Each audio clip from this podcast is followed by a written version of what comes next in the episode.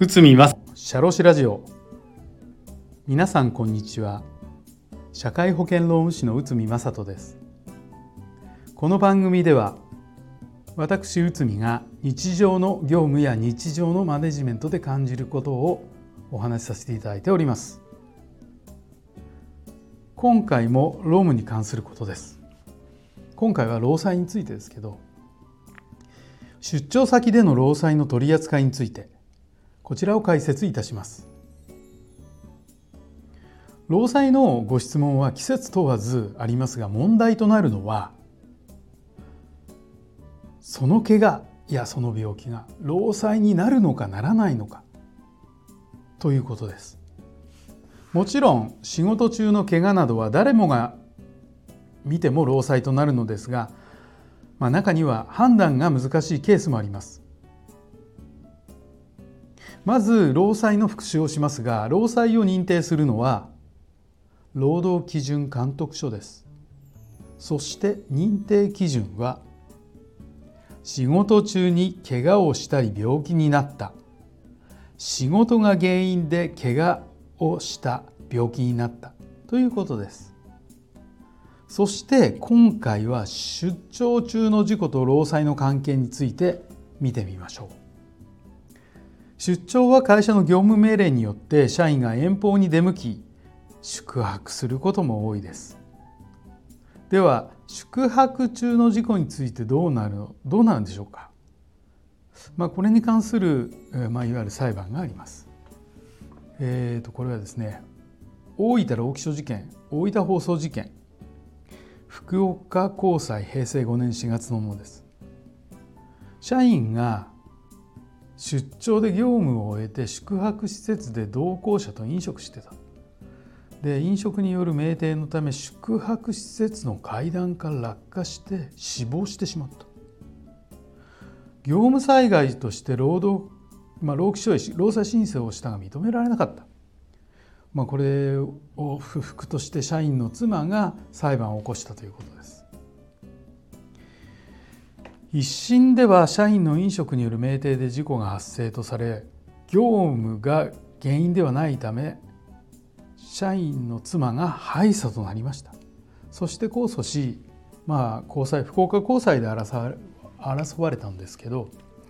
えーと、この高裁の判断としては社員の死亡原因は酩酊し階段から落下し頭部打撲の打撲によるものと。自ら招いた事故だがこれが業務と関係ないとは言い切れない。宿泊を伴う業務に関連して起きた事故である。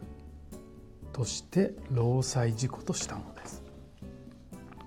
さらに裁判所は出張は全家庭において事業主の支配下にあるとしました。そしてその全家庭において発生した災害は業務中としたのです。さらに出張先で同僚取引先と飲食することは通常のことで業務との関連はあるけどある行為としたのです。そしてそして労災上の業務とは必ずしも本来の業務に限定するものではないということですね。まあ、準備や後始末生理的必要行為など本来の業務に付随する行為も含めて業務とみなされますただし出張中の事故は労災になるか会社が保証しなるから会社が保証する必要はないとは考えないでくださいなぜなら労災が認定されれば会社の責任が問われるからです実際に労災事故が発生したケースで社員やその家族が民事訴訟を提起させされることも多いのですこの場合治療費は休業保障の何倍もの損害賠償を請求されるケースもよくあります。まあ、この出張中の怪我についてこの、まあ、そういうふうなことをこう防止するといいますか意識してもらうには、えー、と事前に出張計画を提出させることをお勧めします。こうすることにより会社は一定の責任を果たすということになります。ということで出張先での労災の取り扱いについて解説させていただきました。この辺もあの皆さんの会社は大丈夫でしょうか。まああんま事例としてまあ事例裁判の事例は、まあ、死亡事故という非常に悲しい事故だったんですけど、まあ、ここまでいかなくてもですね例えばお怪我とかそういったことについてはよくあるかもしれませんのであの、まあ、こういったことをちょっともし似たようなケースが発生したらちょっと思い出していただければ幸いです。はい、本日もありがとうございました。